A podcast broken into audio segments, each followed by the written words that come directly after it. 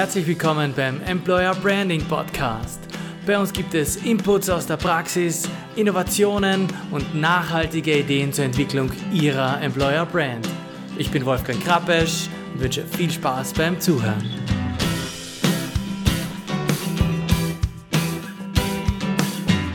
In dieser Episode widmen wir uns dem Thema Politik in HR und Unternehmen. Als Gesprächspartnerin habe ich mir Dr. Yvonne Köster eingeladen. Sie ist Executive HR-Strategin und Leadership Coach. Wer macht Politik in Unternehmen und welche Interessen werden hier verfolgt? Wie gehe ich als Führungskraft mit diesem Spiel der Macht um? Und wie viel Macht braucht es im Bereich HR? Yvonne zeigt uns aus ihrer langjährigen Erfahrung viele neue Perspektiven auf und teilt Anregungen, wie wir damit umgehen können freue mich, dass Sie wieder dabei sind. Bevor es losgeht, ein kurzer Hinweis. Wie wäre es, wenn Sie Ihren Arbeitgeberauftritt einem Check unterziehen könnten, der Ihnen sofort anzeigt, wo es Optimierungsbedarf gibt? Hier geht es konkret um die Stellenanzeigen, um Ihre Karriereseite oder die Kommunikation über Social Media. Das können Sie jetzt mit dem Employer Brand Check ganz einfach herausfinden. Ich habe aus dem gesammelten Know-how des Podcasts einen Check erarbeitet, mit dem Sie Stärken und Schwächen transparent aufzeigen und dann entscheiden können, welche Themen priorisiert werden müssen. Klingt spannend? Sie finden den Link zum kostenfreien Employer Brand Check in den Shownotes dieser Anzeige. Und jetzt viel Spaß beim Zuhören. Herzlich willkommen in dieser Ausgabe des Employer Branding Podcasts. Heute zum Thema Politik in HR und Unternehmen. Als Gesprächspartnerin habe ich mir Dr. Yvonne Köster eingeladen. Herzlich willkommen und Servus Yvonne. Hallo Wolfgang, herzlichen Dank für deine Einladung. Ich freue mich total hier zu sein. Cool, dass du da bist. Kurze Vorstellung. Yvonne ist Executive HR-Strategin, Leadership Coach. Sie begleitet Unternehmen im Wachstum und Wandel. Davor war sie in verschiedenen Konzernen und Großunternehmen tätig, ist dort die Karriereleiter nach oben geklettert, war Personalverantwortlicher in großen deutschen Unternehmen. Schön, dass du heute bei uns da bist. Ähm, herzlich willkommen nochmal. Dankeschön, Wolfgang. Danke. Ähm, Politik in Unternehmen und HR ist ja jetzt nichts, was so auf dem alltäglichen Schirm ist, würde ich mal sagen. Vielleicht darf ich dich bitten, uns zu dem Thema abzuholen. Wie ist denn dein Verständnis dazu? Ja, sehr gern. Also Politik, das hört sich ja immer so groß an. Es hört sich nach Tagesschau an, ne? nach ja, 20.15 genau. Nach der großen Weltbühne. Ja, ähm, ich würde eher sagen, bei der Unternehmenspolitik, da geht es im Wesentlichen um Einzelinteressen ähm, oder auch Einzelagenten. Es geht aber auch um Machtverhältnisse, um Möglichkeiten, Dinge zu gestalten. Ne? Also äh, mhm. Politik hat, hat so zwei Seiten. Es kann zerstören, es kann aber auch gestalterisch wirken. Ja, es ja. geht auch um Macht und Einfluss.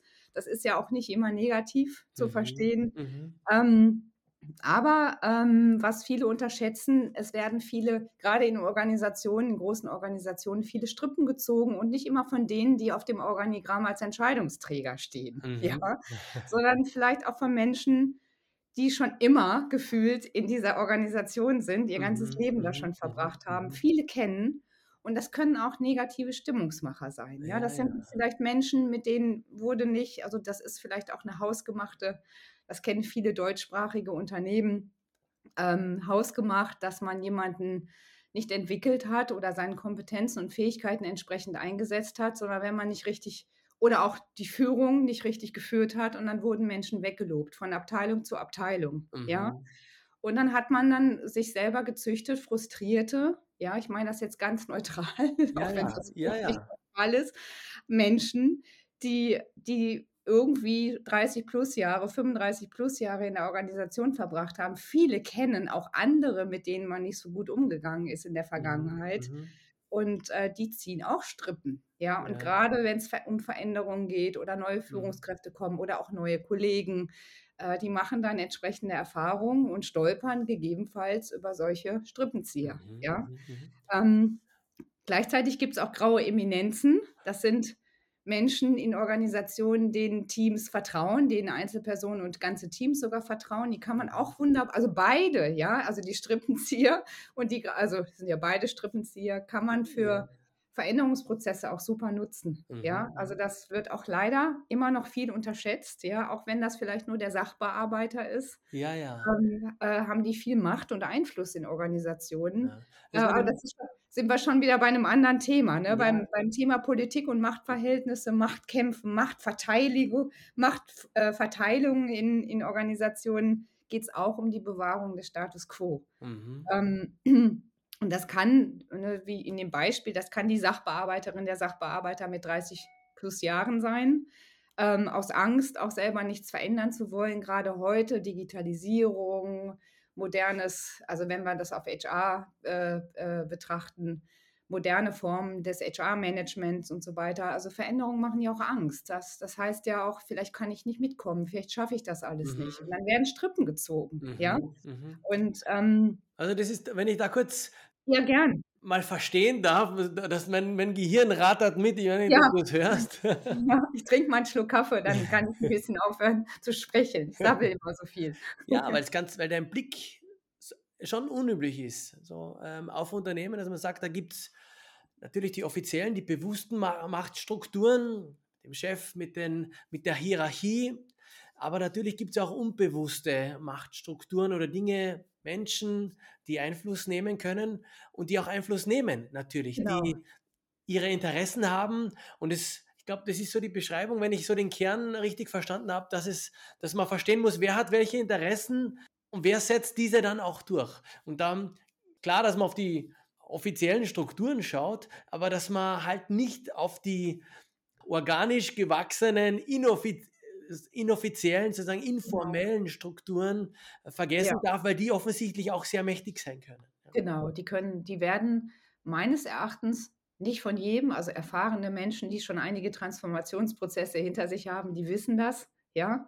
Aber gerade auch neue Führungskräfte oder Führungskräfte, die vielleicht aus Organisationen kommen, die kulturell anders mit Veränderungsprozessen umgehen, wo es mhm. Gewohnheit ist, auch Dinge zu, in Frage zu stellen, äh, neu zu kreieren und so weiter. Das ist ja, es gibt ja Organisationen, die haben so einen Spirit, die haben so eine Kultur. Mhm. Ähm, und die, wenn die dann wechseln und in, in, ich sag mal, sehr eingesessene, traditionelle Unternehmen kommen, Veränderung eigentlich gar nicht an der Tagesordnung war und nicht gewünscht ist, dann passieren solche Dinge. Ja, und dann ja, sind ja. auch die informellen Strippenzieher in beide Richtungen, ja, ja. Ähm, auszumachen. Ja. Wie, wenn ich da nachfragen darf, weil die ja eben Beachtung finden müssen. Wie mache ich denn die aus? Wie, wie kann ich denn diese Strukturen auch bis zu einem gewissen Grad sichtbar machen? Ja, da gibt es verschiedene Tipps und Tricks, das zu tun. Was ganz beliebt ist, ist, dass so Führungskräfte gerne mal über den Flurfunk testen, wann kommt eine, Inf ich setze eine Information vertraulich in Gang und äh, wem habe ich was gesagt und wann kommt das wieder bei mir zurück, dann weiß ich, wo die undichte Stelle ist. Ja, okay. Solche Sachen. Ähm, aber auch äh, äh, durch Beobachtung, ja, ganz gezielte Beobachtung, was passiert hier, wie, wie sind, wie verhalten sich Teams, mhm. ähm, wer ist auch Re Redelsführer etc. und auch durch Fragen, ja, mhm. also sich selber ein Vertrauensnetzwerk aufzubauen, mit den Menschen ins Gespräch zu gehen, ähm, da kriegt man ganz viel raus. Ja, man mhm. hört ganz viel, wie Menschen sprechen, über die Organisation sprechen, über ihre Rolle sprechen, über sich selbst sprechen, über ja, ja. die Vergangenheit sprechen und auch wichtig, die Vergangenheit wertzuschätzen und ähm, nicht nur das Neue nach vorne zu schieben. Ne? So, ja. Also Veränderungen gestalten, jetzt sind wir bei einem anderen Thema.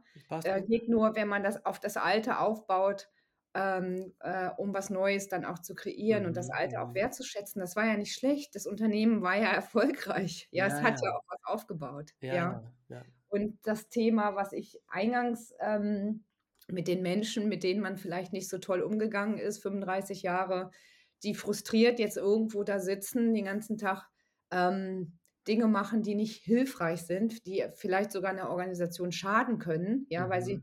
sie werden ja mitgeschleppt, ja.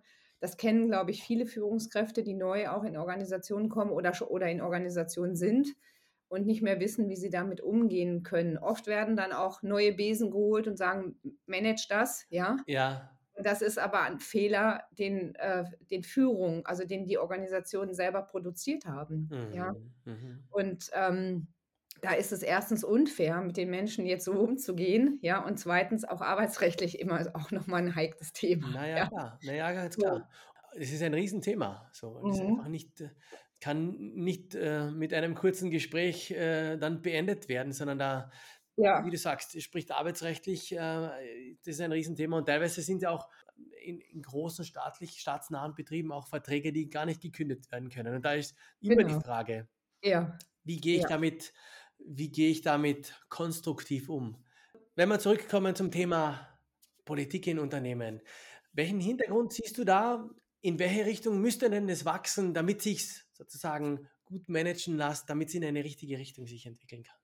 Ja, also generell würde ich nochmal, um so die, den, den Frame zu machen, also überall, wo drei plus Menschen sind, ist Politik da. Ja, Punkt. Wir mhm. haben alle unsere Interessen, ja, jeder hat so seine Bedürfnisse und so weiter. Ähm, und äh, das wirkt mal bewusst und mal unbewusst. Und auch für, wir haben uns ja gerade unter, äh, darüber unterhalten, dass es halt auch informelle Strippenzieher gibt, also mhm. machtpolitische Einflüsse in Organisationen, aber auch die Führungskräfte an sich ja. haben natürlich ein Machtinteresse, ja, und machen Politik.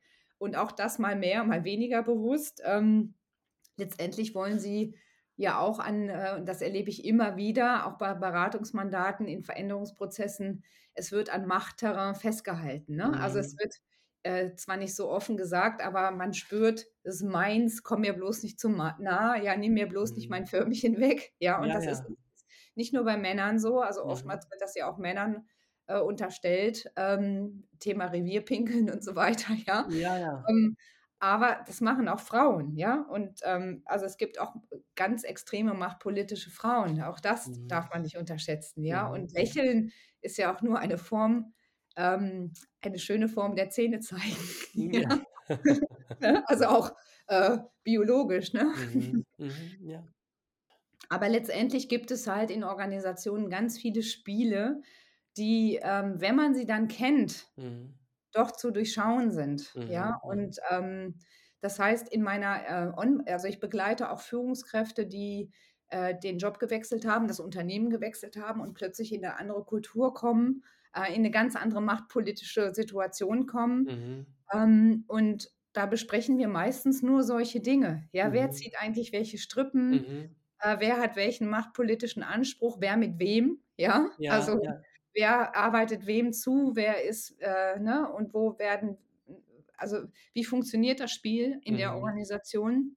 Aber fachlich, es geht nie um Fachlichkeit, ja. ja. ja, ja. Das sind auch keine HRler, die ich in der, Organisa äh, in der Beratung habe. Das sind oft auch Top-Manager aus dem Sales, mhm. ja, oder aus anderen, äh, aus anderen Einheiten. Mhm. Ähm, das sind meistens Frauen, aber auch Männer, die sagen irgendwie, hier ist ein Spiel der Macht. Das habe ich noch nicht so ganz verstanden, weil ich selber nicht so ticke. Mhm. Die wollen aber ähm, erfolgreich sein und lassen sich quasi unterstützen mhm. in der Aufdeckung, was ist denn da, mhm. wie, wir, wie sind die Regeln? Ja, Weil ja. wenn ich neu in eine Organisation komme, stimmt mein Kompass nicht mehr, den darf ich erstmal einordnen. Ja. Mhm, mhm. Und letztendlich ähm, geht es auch nicht darum, die zu bissigen Hunden zu machen, sondern um die Bewusstheit darüber, dass das passiert immer, mhm, ja. Mhm. mhm. Und ähm, es geht darum, einen eigenen Stil und einen eigenen Umgang damit zu finden und auch nicht in Fettnäpfchen zu treten, ja, sondern ja. das elegant zu, nicht umschiffen, sondern elegant mhm. mit zu spielen mit dieser Machtpolitik und somit auch in gewisser Sinne auch eine eigene Macht, Hausmacht aufzubauen. Mhm, mhm, ja, und das kann ja positiv sein, weil wenn ich was gestalten will, was neu machen will, dann klappt das nicht mit der Brechstange, sondern auch mit Eleganz. Ja, also ich Absolut. zeichne das eher mit dem Vergleich Schwertkampf oder schön mit dem Florett. Ja, ja. ja so, aber es geht auch nicht immer um Kampf. Florett ist ja auch ein Kampf. Ja, ne? ja. ja es ja. ist so ein, ein, ein Ringen, ein, wenn man so will, ein Abtausch der besten Ideen, ein Führen auch in die richtige Richtung. Genau. Und ähm, ja. also da danke ich dir vielmals für den, für den Einblick in mhm. diese Unternehmenswelt und auch in die Themen, die offensichtlich Führungskräfte haben, die da auch erst ein Gefühl und den Überblick bekommen müssen, wie sie denn in Richtung ihrer Vision da was weiterbringen die Strukturen nutzen können. Ich würde ja. gern unser Gespräch noch speziell in Richtung HR lenken. Mhm. Ich würde sagen, jetzt haben wir sehr allgemein gesprochen, Politik im Unternehmen. Wenn wir sehen, wenn wir uns ansehen, das Thema äh, Politik und Macht, weil das auch immer so eins ist, äh, bei der HR, dann ist mein Eindruck, dass HR ein Bereich ist, der nicht mit überproportional viel Macht ausgestattet war. Ja, ja. Bislang. Wenn ich da um, dein, um deine Meinung bitten darf, wie, wie siehst mhm. du HR da aufgestellt. Mhm, mhm. Also ich hatte, das ist ganz interessant, ich hatte diese Woche ein, ein, Gespräch mit einem Kollegen, also Personalchef von einem großen mittelständischen Unternehmen, der hat gesagt, ich habe hier keine Hausmacht, werde ich auch nicht mehr bekommen, ich bin ja nur der Verwaltungskasper. Ja, ja? so, also ich würde mal deine Frage so beantworten, so oder so, Beratersprech, ja, ja. aber es gibt halt ähm, es gibt Organisationen ähm, und auch, äh, ich habe das Gefühl, das kommt auch langsam mehr und mehr, die lassen tatsächlich zu, dass HR machtvoll ist. Ja. Mhm. Ähm, aber es gibt immer noch, und das ist, würde ich gerade im deutschsprachigen Raum sagen, gerade große Organisationen, die das nicht zulassen, dass der oder die Personalchefin äh, so eine super Sichtbarkeit hat, Beliebtheit und so weiter, ja, und der CEO nicht, ja, der ist also Stichwort LinkedIn und Sichtbarkeit und so weiter, mhm. ja. Ähm, äh, letztendlich ist es wichtig, meines Erachtens für Organisationen selbst, dass HR machtvoll und gestalterisch ist, also eine eigene Hausmacht entwickeln darf, mhm. ähm, weil letztendlich HR auch zukunftsweisender Gestalter sein kann für Organisationen, wenn man das zulässt, ja. Mhm. Und in vielen, äh, jetzt um nochmal das Zitat meines Bekannten da aufzunehmen, der Verwaltungskasper. Ja, in vielen Organisationen ist HR wirklich eine reine Verwaltungsfunktion und ein lästiger Kostenfaktor. Mhm. Ja, und das ist, ähm, solange HR als lästig empfunden wird und es ist eine, eine verwalterische Funktion, die sollen die Verträge schreiben, die sollen Zeugnisse schreiben, wenn jemand geht, die sollen sicherstellen, dass die Gehälter kommen und ein bisschen Rententhemen machen und bla bla und äh, mhm. äh, that's it, Punkt, ja. Also ja. jetzt gemein formuliert, ja. Ja, ja.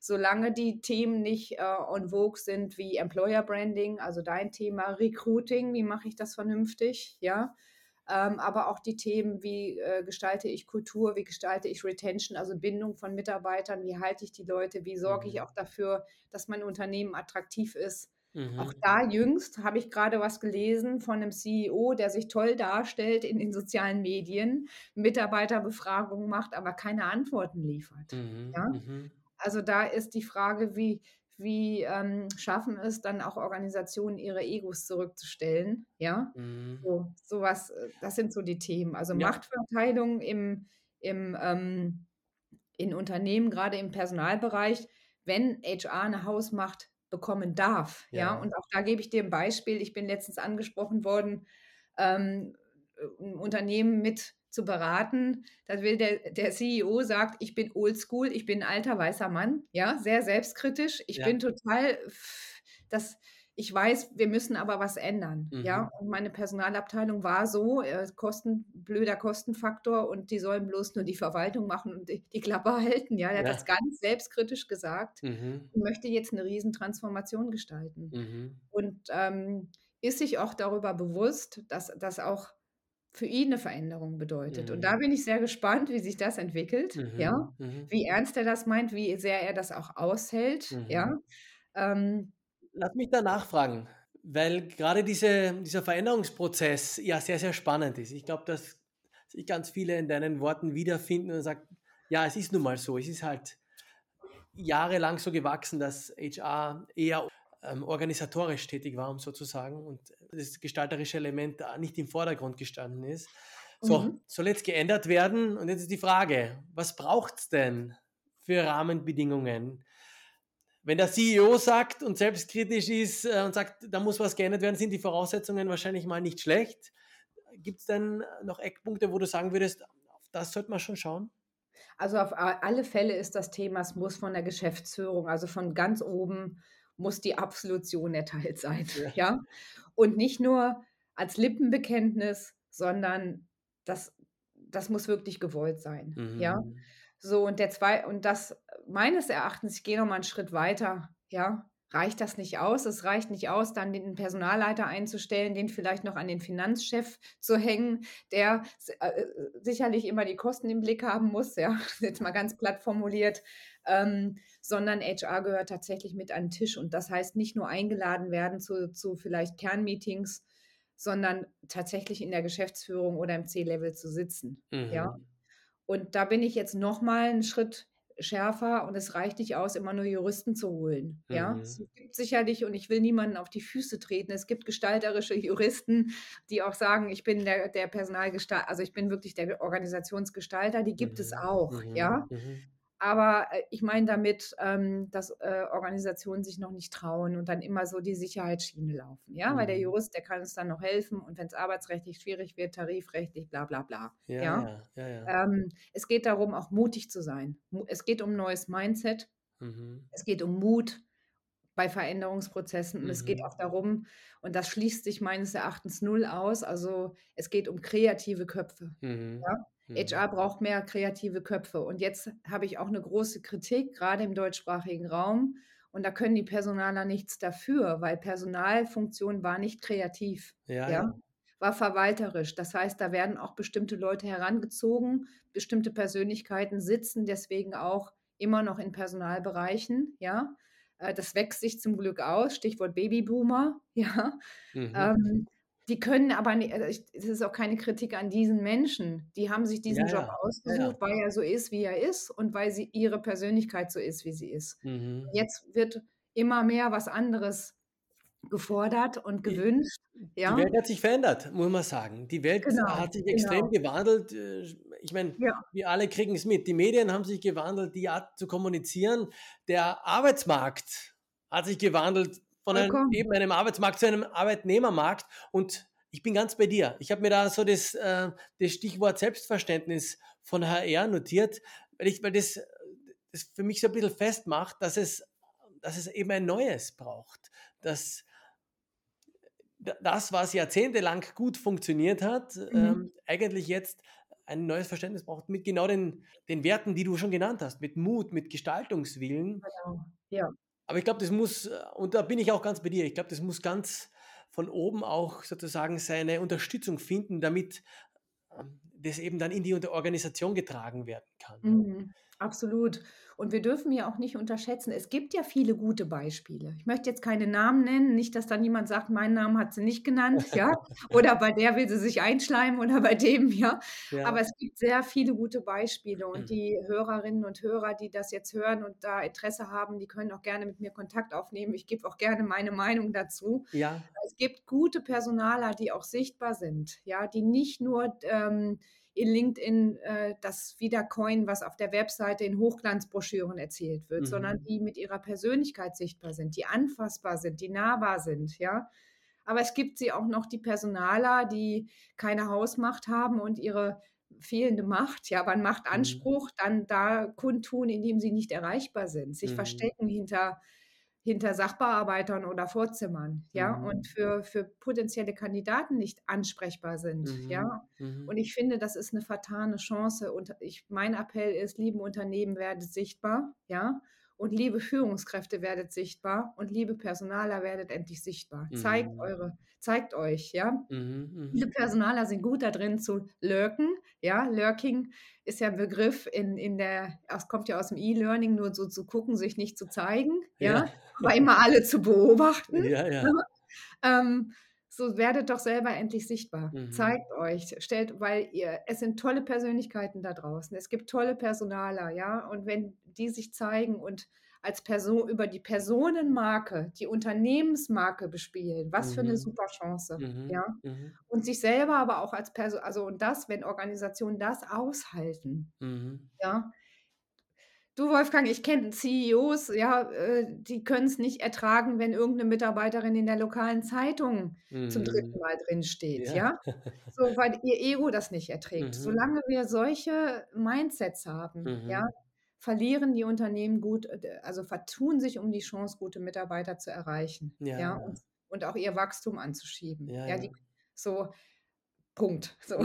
Ja, ja, ja, absolut. Aber das bestätigt auch, ich sage da gern, HR und Recruiting ist everyone's Job im ja. Unternehmen und der ja. CEO ist der erste Mitarbeiter von HR. Und ja. ich glaube, da du hast schon sehr viel über Bewusstwerden, über transparent machen gesprochen. Ich glaube, das ist so die Hauptaufgabe, wenn ich dich richtig ja. verstehe, dass die Führung, des Management, der oder die äh, Geschäftsführerin tatsächlich erkennen muss, dass es nicht da um Einschränkungen oder um irgendwelche Machtkämpfe gibt, sondern tatsächlich um darum, das Unternehmen in die neue Zeit zu führen und genau. zeitgerecht ja. zu kommunizieren dann auch. Mhm. Mhm. Genau, richtig. Ja. Also letztendlich, wenn du mich fragst, was fehlt, was ja. fehlt in, in HR und in Organisationen, äh, dann, dann würde ich sagen, es, äh, es krankt das immer noch daran, dass HR Gestalter, äh, Verwalter ist und kein Gestalter. Ja. ja? ja. Äh, Sichtbarkeit fehlt. Ja? ja, die Rolle von HR darf neu gedacht werden, verändert werden. Okay. Äh, das Mindset fehlt und letztendlich der Mut. Ja, mhm. und jetzt drehe ich das Ganze um, wenn, wenn wir das nehmen als Zutaten ja. für Organisationen. Wir nehmen die Gestalterrolle, wir nehmen die veränderte Rolle, die Sichtbarkeit, wir nehmen das Mindset und den Mut. Was ja. kann da alles möglich sein? Ja, ja? absolut. Absolut. damit hast du meine Frage schon vorweggenommen, nämlich wie denn diese Veränderung passieren kann. Und ähm, vielen Dank für die Ingredienzien. Weil ich glaube, da ja. können viele Unternehmen sich die Themen schon rausnehmen. Und es ist ja nichts, was man von einem Tag auf den anderen umstürzen muss, sondern es ist ja ein Prozess, der genau. auch gar kein Ende hat eigentlich, weil diese Veränderung ja fortlaufend passiert. Ja. Aber sie muss halt passieren. Und man muss als erstes mal, glaube ich, äh, akzeptieren, wenn ein Output ist, glaube ich, aus diesem Gespräch, dass diese Veränderung stattgefunden hat und dass man sich äh, nicht darauf verlassen kann, dass alles so weiterläuft, wie es bislang immer gelaufen ist. Genau, richtig. Und letztendlich, es reicht auch nicht der Wille, zur Veränderung, sondern einfach auch mal machen. Ja. Einfach machen und dabei auf, sich auf den Weg machen, Fehler zuzulassen mhm. ähm, und dann nicht zu sagen, oh, das ist, läuft jetzt nicht so, wie ich mir das vorstelle. Also auch nicht alles tausendprozentig planen, wie wir Deutschen das ja gerne machen. Ja, alles, alle Eventualitäten aus dem Weg räumen, am besten noch eine mhm. Glaskugel haben. Ne? Ja. Ähm, sondern sich aufmachen, auf den Weg machen, ausprobieren. Ich finde dieses Corporate Influencer Modell total spannend ja. Ähm, und, ich, ähm, und äh, wenn wir wissen, dass äh, Konzerne ja nur einen geringen Prozentanteil im deutschsprachigen Raum an Arbeitgebern ausmachen, sondern der Mittelstand ist ja da immer noch unser Rückgrat. Ja. ja. Ähm, was, haben, was haben mittelständische Unternehmen für, für potenzielle Möglichkeiten, in die Sichtbarkeit zu gehen? Wir haben so viele Hidden Champions, ja, indem sie quasi Menschen in die Sichtbarkeit bringen, ja, mhm. und somit über nochmal über die Personal Brand, die Corporate Brand, also jetzt spreche ich wieder Konzernsprech, aber die Unternehmensbrand letztendlich anschieben, ja, ja, und, ja, ja. und berührbar machen, ja, also mit echten Menschen ist ja mhm. nochmal eine andere Hausnummer, als wenn ich tolle Broschüren und zeige, wie die Produktion funktioniert oder mhm. so, sondern mhm. echte Menschen ähm, zeige und, ähm, und die auch ihre Meinung kundtun dürfen. Mhm. Nicht nur die, die quasi äh, irgendwas sagen, was die Kommunikationsabteilung abgesegnet hat, ja. sondern tatsächlich ihre Meinung kundtun, also Persönlichkeit zeigen. Mhm. Ja? Mhm. Und das finde ich, äh, es ist eine Chance, äh, die, war, die ist nie da gewesen und Organisationen, die das nutzen, die sind ganz weit vorne meines mhm. Erachtens. Mhm. Ja. Cooler Tipp. Ich glaube, das ist schon so ein, ein wesentlicher Punkt, dass man sozusagen die Stimmen, die fürs Unternehmen sprechen dürfen, auf mehrere Schultern, auf mehrere ähm, Münder ja. verteilt, einfach um da ein authentisches Bild auch zeichnen ja. zu können. Weil so, die Broschüre und das, was der CEO sagt, ist schön und mag auch wahr sein, aber glaubhaft und spürbar wird es durch die Geschichten, durch die Einblicke in die einzelnen Abteilungen, vielleicht die für mich als Bewerber oder als Kundin äh, interessant ja. ist. Und erst dann baut sich auch eine Beziehung auf. Und ich glaube, das ist, das ist, worum es geht. Es ja. muss Vertrauen entstehen äh, und eine ja. Beziehung, damit, ich, damit ich die Dinge dann ja, auch bei mir behalte und auch ein, ein Effekt da ist und nicht nur mhm. äh, ein schönes Wort und ein, ein, ein guter Werbespruch und der dann äh, einfach sofort wieder verschwindet. Ja, und das ist letztendlich wie, ich meine, wenn du ein Date hast, ist das ja auch so. Klar präsentierst du dich von der besten Seite, ja. Äh, und letztendlich, ähm, je eher man auch weiß, passt es oder passt es nicht, desto besser für beide Seiten, mm, ja. Absolut. Man spart sich viel Schmerz, ja. Ja, ja, ja. ne? ja. Yvonne, da waren extrem viele Inputs dabei. Ähm, ich danke dir vielmals, dass du dir die Zeit genommen hast. Ähm, wir nehmen mit, dass es wieder ein Thema gibt, das wir uns bewusst machen dürfen, das wir äh, bewusst anschauen können, um uns weiterzuentwickeln. Damit vielen Dank, einen wunderbaren Tag und bis bald. Von Herzen gern. Danke, lieber Wolfgang.